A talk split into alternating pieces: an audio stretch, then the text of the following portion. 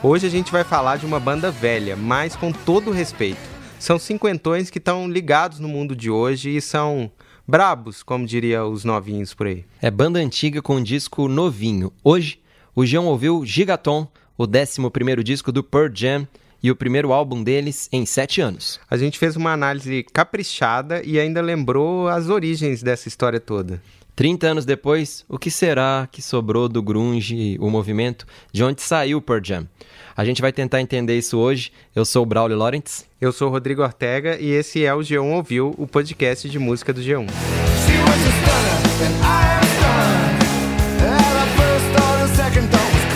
Mas me conta aí, Ortega, você que assinou uma belíssima resenha para o G1, Conto como é esse novo disco do Pearl Jam, como é Gigaton? Meu resumo lá na resenha é que é- é um disco alinhado com o seu tempo, é a minha tese. Não é uma banda que finge que o tempo não passou. Mas como assim, Ortega? Porque eu bem reparei que essa música que abriu o programa, que se chama Super Blood Wolf Moon, podia muito bem ser uma música do Pearl lançada no distante ano de 1990, quando a banda começou. É, mais ou menos. Eu acho que essa música é a cara desse disco novo. Ela tem um baixo mais pesado que normal, que é a marca do tal gigaton do título, que é uma é, medida de força. Mas a base da música, é, eu concordo, é típica deles desde sempre mesmo, é a cara do Pearl Jam. Tá bom, então me diz por que você está falando que eles estão alinhados com o nosso tempo e não alinhados com aquele tempo lá de 91, 92, 93. Então, eu não acho que é 93 por dois motivos. O primeiro é que as letras são bem atuais. Tem um pessimismo com o mundo que é bem uma coisa bem 2020, junto com um tiquinho assim de esperança. É, e aí fica um Ed Vedder meio guru das boas e más notícias. Não, isso aí dá para entender, concordo.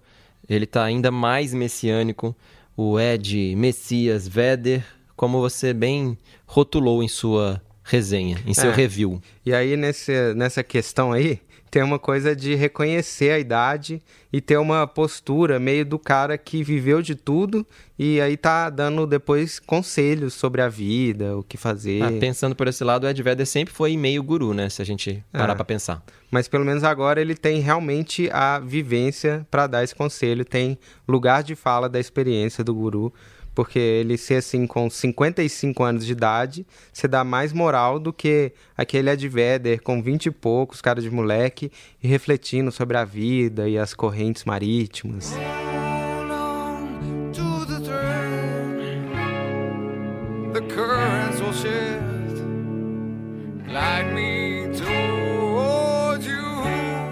Ah, então agora tá bem explicado, entendi.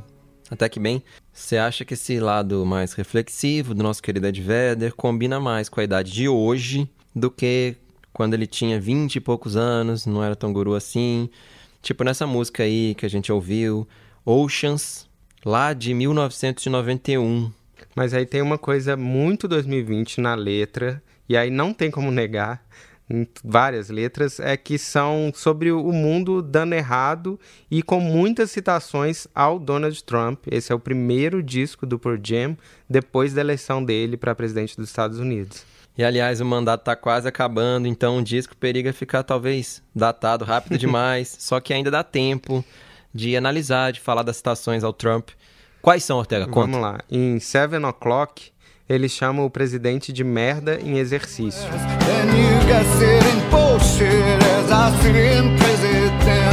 E aí na faixa de encerramento, a última, River Cross, ele fala de um governo que mente e lucra enquanto nosso desejo desaparece.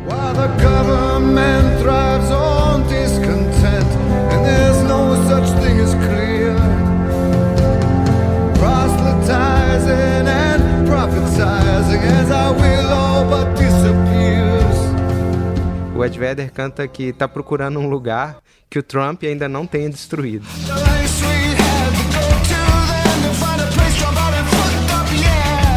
É, e fica mais claro, mais óbvio que é muito 2020, mas também eu acho que qualquer colega do Ed Vedder daquela época, e podemos citar dois, o Kurt Cobain ou o Chris Cornell, também estaria cantando sobre essa mesma toada, Ah, essas é. mesmas E- coisas se eles estivessem vivos. O Kurt Cobain acho que até pior, ia tá mais pistola ainda.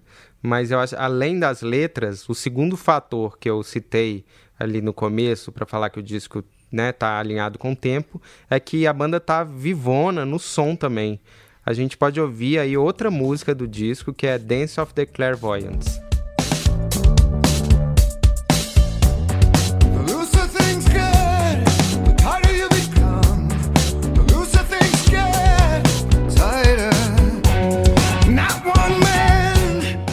Aí sim, nessa, na sonoridade tá bem diferente. E na hora que saiu, eu, todo mundo, comparou ao Talking Heads, né? Uma comparação mais óbvia. É, parece que o Pearl Jam finalmente passou de fase, assim, passou do punk, que ele sempre referenciou, ao pós-punk. E eu sei que, assim, uma parêntese é que essa música, o resultado dela dividiu opiniões, né? É, eu, por- é, falando por mim, achei bem esquisitinha, assim.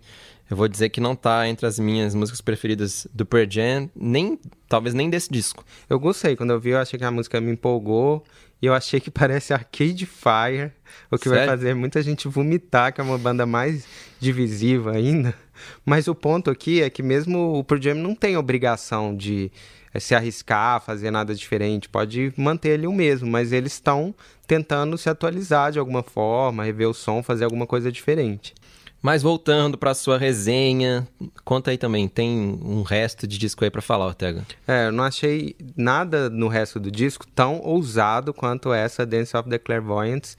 E aí, a partir da metade, o disco vai ficando um pouco mais suave. Tem umas baladas legais, outras nem tanto. Mas vamos falar de coisa boa? Vamos falar de Pearl Jam? Não dá pra também ficar esse podcast inteiro detonando Pearl Jam, porque eu gosto deles, geral que tá ouvindo a gente tem alguma história com Pearl Jam, você tem, todo mundo ouviu muito Pearl Jam, tem uma É. certa nostalgia, né? Eu também sou fã, mas aqui é trabalho sério, honesto, jornalismo, né? Nossa. Tem umas músicas que simplesmente nesse disco não são inspiradas. Parece o lado C de algum disco antigo, tipo Never Destination. Innocence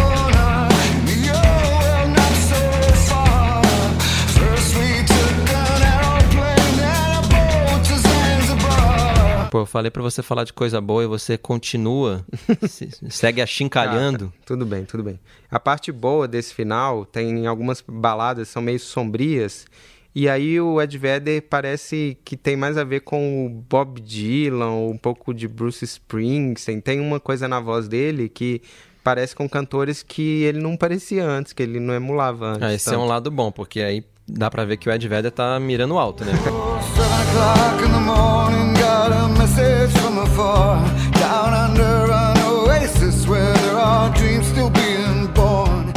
E no final tem umas melodias dele, assim, bem bonitas, uns folks que voltam com aquela imagem do Ed Vedder trovador experiente, que fala sobre a passagem do tempo. E aí, pra mim, a mais legal é a última música, River Cross. E aí o título, a travessia do rio, né? É um símbolo universal, assim, comum pra passagem da vida pra morte. E aí é um bom exemplo de tema e de uma faixa, a faixa de encerramento pra mim deu certo, se amarrou bem. Share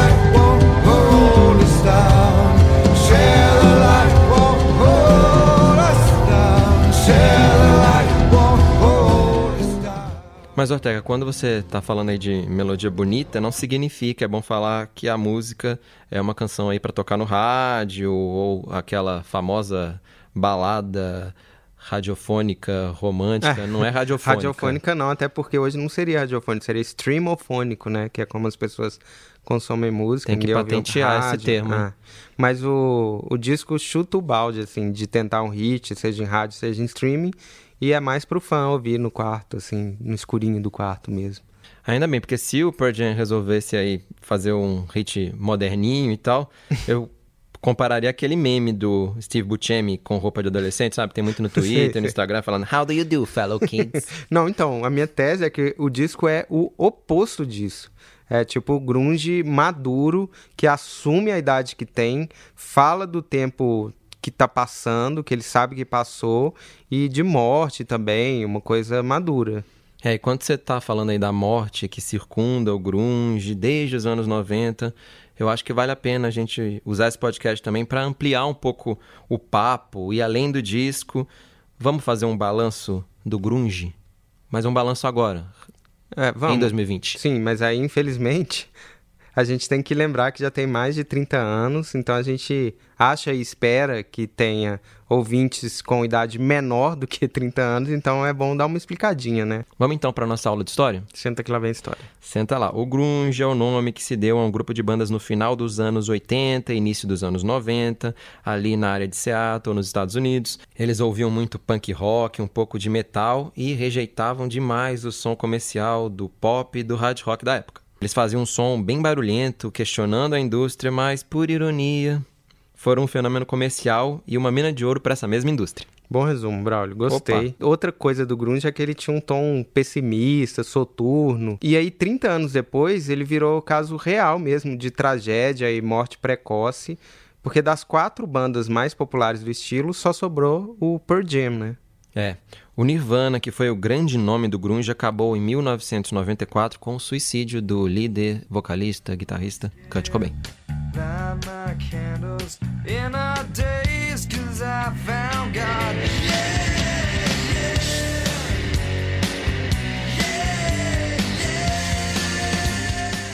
O Alice in Chains até existe ainda, mas é quase um cover de si mesmo porque o vocalista Lane Staley morreu em 2002 e o baixista Mike Starr morreu em 2011.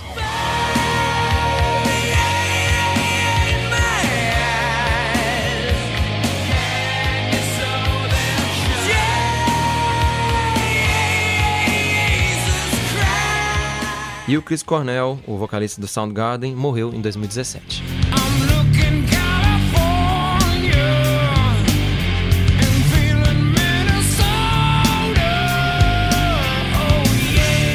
É, por isso que a gente fala do Pearl Jam como um sobrevivente. E ainda por cima, a banda é quase a mesma de há 30 anos atrás. O baterista até que mudou até 98, mas desde então o Matt Cameron e o resto da banda sempre foi o mesmo. E dá pra dizer que o Pearl Jam continuou com o mesmo espírito do grunge. Se lá no início o pessoal odiava o George Bush pai, hoje xingam muito Trump. E o som ainda é essa mistura de riff pesado, do rock mais clássico, com uma base mais punk rock. É, tem a ética do punk rock também, né? Que é essa reação ao mainstream, ao comercial. Eles continuam com essa relação dúbia, assim, com a indústria do grunge, fazendo um disco sem hit e lançando pela Republic, que é um selo da mega ultra multinacional universal. Ou fazendo shows em grandes festivais, só que não liberando a transmissão, tipo rolou no Lola 2013. Ah, e você falou, eu lembro, foi muito triste, mas pelo menos depois, quando eles voltaram em 2018, eles liberaram, né? É, mas voltando ao grunge, eles tinham muito esse dilema de se vender ou não se vender, e nesse quesito dá pra falar que o Pearl Jam nunca foi a banda com mais moral ali na cena de Seattle, né? Não. Vamos voltar ainda mais no tempo, na história, para entender isso, que é porque o Pearl Jam é herdeiro de uma banda anterior de Seattle chamada Green River.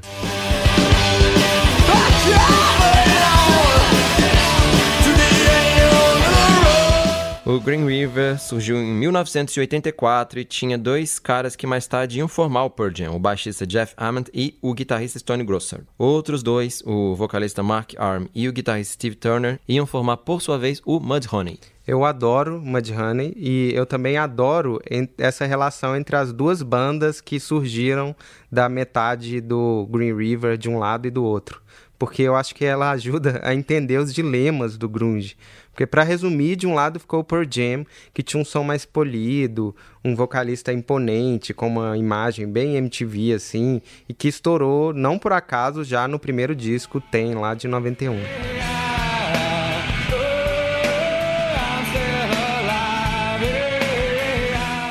E aí do outro lado ficou o Mudhoney, que é muito mais avacalhado, debochado, com som mais sujo e mais parecido com o que se fazia em Seattle lá no começo.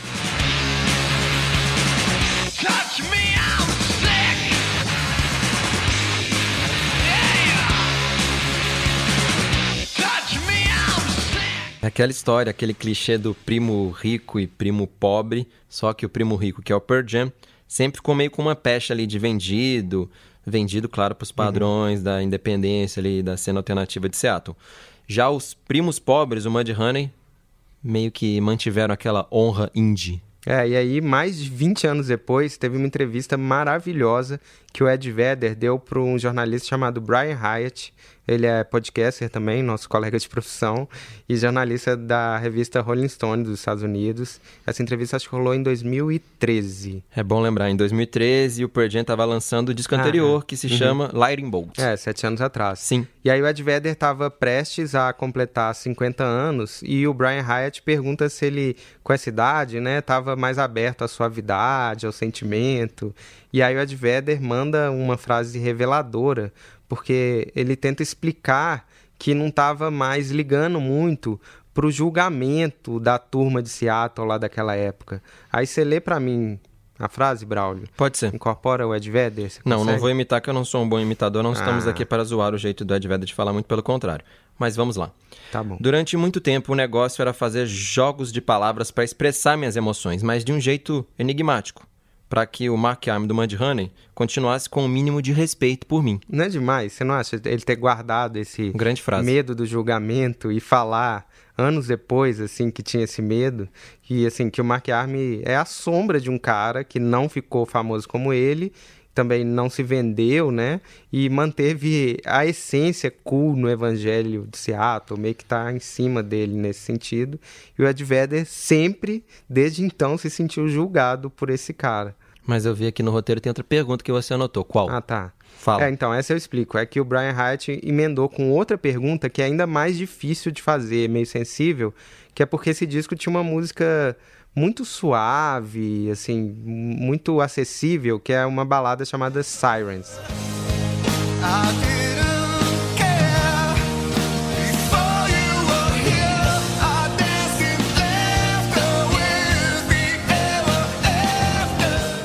Aí o Brian Hyatt perguntou: o novo disco tem essa power ballad Sirens que soa grandiosa e aí dá pra dizer comercial? Aí o Ed Vedder fala: ah, dá pra dizer, agora você já disse, né? Porque comercial pra a galera grunge é um quase um xingamento. Sim. Mas aí ele conta que a música foi composta no meio da noite, sem ninguém por perto, sem ninguém acordado, pra criticar o que, que ele estava escrevendo.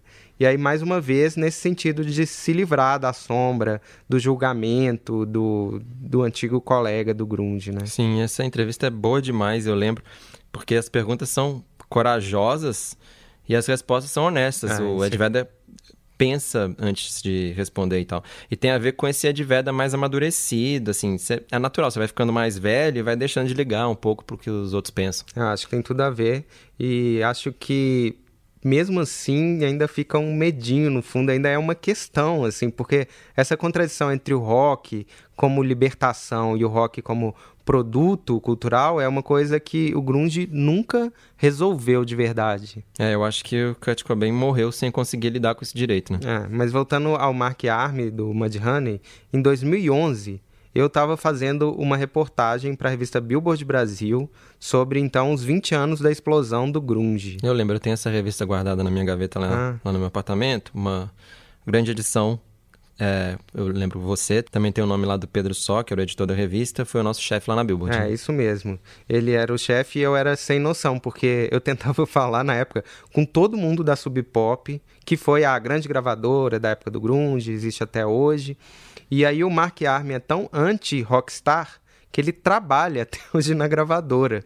Quando não tá em turnê com a banda, ele ajuda o pessoal da gravadora trabalhando lá. E aí ele, claro, falou com você, né? É um cara mais acessível. É, é, foi difícil. É, dá pra ver que até hoje eles têm um pé atrás com a imprensa. Ainda mais sendo a marca Billboard, Sim. que é o maior símbolo do pop comercial.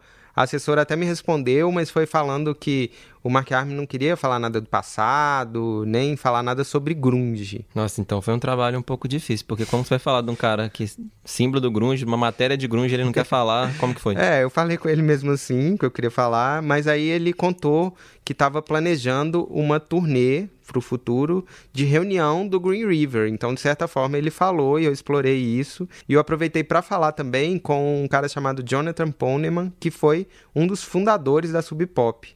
E aí eu perguntei o que, que ele achava que o grunge significava para ele 20 anos depois. E aí ele deu uma resposta um pouco sem paciência, assim, meio zoeira, mas até legal. Que ele falou que o grunge para ele era curtir como o diabo, festejar o tempo todo e desobedecer seus pais. Legal, né? É, bom resumo. Mas agora, Ortega, não são mais 20 anos, e sim 30 anos depois do grunge. E é bom a gente perguntar e tentar responder o que o grunge significa hoje. Pois é, a gente estava conversando, nós dois, né, sobre o que, que é o grunge, o que, que é o legado do grunge, herdeiros. Eu acho que você é melhor, Braulio, de fazer essas relações de artistas e tal. Obrigado, Então, assim até repassa a pergunta. Tá bom. Então, a gente já falou sobre isso, principalmente quando o Nevermind, o famoso disco do Nirvana, completou 25 anos. Isso há quanto tempo? Foi em 2016. 2016, né? E eu falei na época de bandas como Royal Blood. Era uma dupla, né? Chegou a tocar no Rock in Rio, fazia um som ali com baixo, guitarra, mais pesado, e por isso, de certa forma, lembrava o grunge. Mas hoje, não só eu, mas muita gente diz que a artista que mais pode ser chamada de herdeira do grunge atende pelo nome de Billie Eilish. Que não tem nada de rock. Não tem nada de rock, mas eu tenho uma defesa. Foi o próprio Dave Grohl do Foo Fighters, como todo mundo sabe, ex-baterista do Nirvana, que disse que hoje o que acontece com a Billie Eilish é a mesma coisa que aconteceu com o Nirvana em 1991, palavras dele.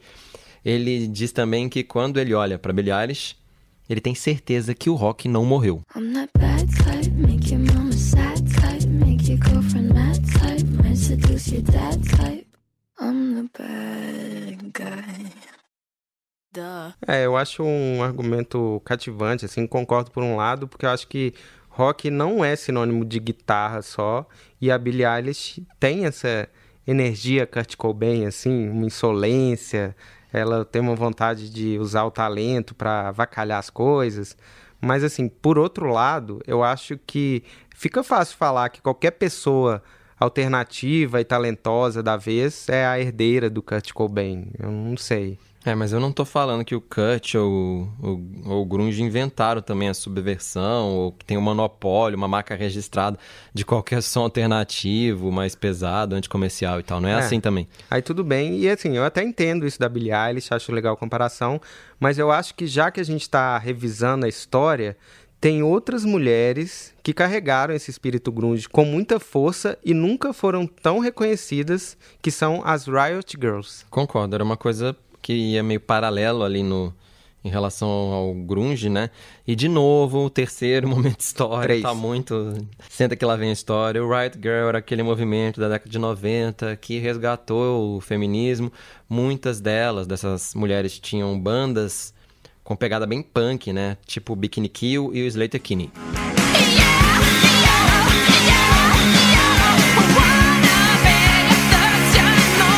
É isso mesmo, era um movimento paralelo, mas era exatamente a mesma geração com um som muito parecido. O Kurt Cobain e o Dave Grohl namoraram, respectivamente, a Toby Ville e a Kathleen Hanna, do Bikini Kill, e foi a Kathleen que deu a ideia pro nome Smells Like Teen Spirit numa conversa meio de zoeira deles, e o Kurt Cobain depois lembrou e compôs a música.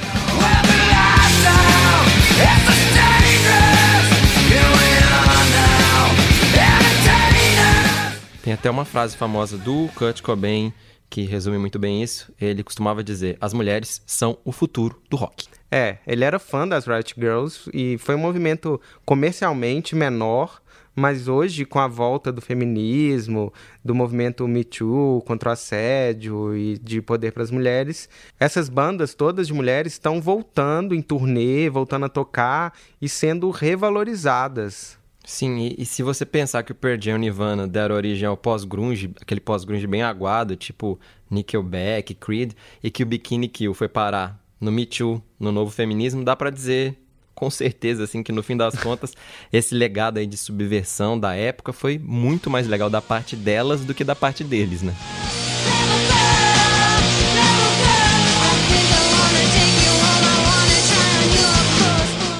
Quem também era fã das Riot Girls é um cara chamado Ed Vedder. Não sei se você lembra, Braulio, no clássico acústico MTV do Pearl Jam de 1992. Nossa, lembro demais, assim, via muito MTV uns anos depois, não, Saudades. não, não em 92, um pouco depois que eu não sou tão velho.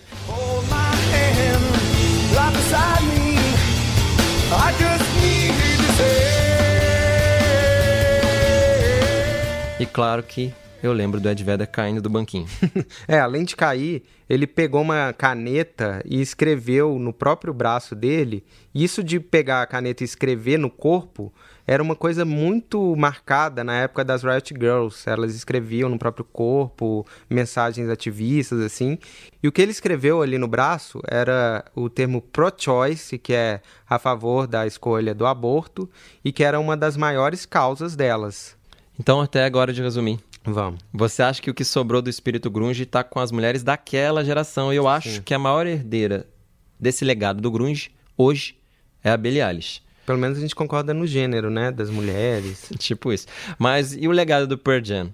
Qual é? O que o Pearl Jam, Ed Vedder e companhia representam hoje? Ó, eu acho que o legado do Pearl Jam é, pelo menos por esse disco, o que eles trazem é a possibilidade de descobrir o que, que seria um grunge maduro. Aquele que ainda é barulhento, ainda punk, ainda revoltado com os Estados Unidos bastante, mas também mais vivido e mais experiente. É, e tem a famosa carta de suicídio do Kurt Cobain, né? Que cita a música do Neil Young, que dizia que é melhor queimar do que desaparecer. Eu sempre arrepio quando eu lembro disso. É impactante. Ele quis dizer, né, que é melhor sumir de repente do que ir sumindo aos poucos. Pois é, e das maiores bandas do grunge, o Jam é a única que tá desaparecendo em vez de queimar. E eu acho que o Ed Vedder sabe disso e tá cantando sobre isso. É, tudo a ver, concordo. Bem filosófico e tem Sim. essa pegada no disco. E eu tenho que confessar que eu sou fã de Sirens, que é aquela faixa, que é a música mais emotiva do disco anterior, que foi discutida lá na entrevista, muito sentimental, fala sobre despedida e é muito melancólica e que tem um pouco desse sentimento no disco novo ainda. E eu acho que o Pearl Jam e o Ed Vedder tem muito ainda pra dizer, muito ainda pra lenha pra queimar. É, mesmo não sendo o meu disco preferido do Pearl Jam, eu concordo com você, Ortega. Eu espero que a turnê desse álbum passe pelo Brasil, de preferência com a transmissão liberada. É, também. Eu queria muito ver o show desse disco com transmissão aberta, mas a gente fica por aqui. Até mais. Você pode seguir o John Ouviu pelo Deezer, pelo Spotify, pelo Google Podcast, pela Apple Podcast, por vários tocadores, o que você preferir. Até mais. Tchau! Do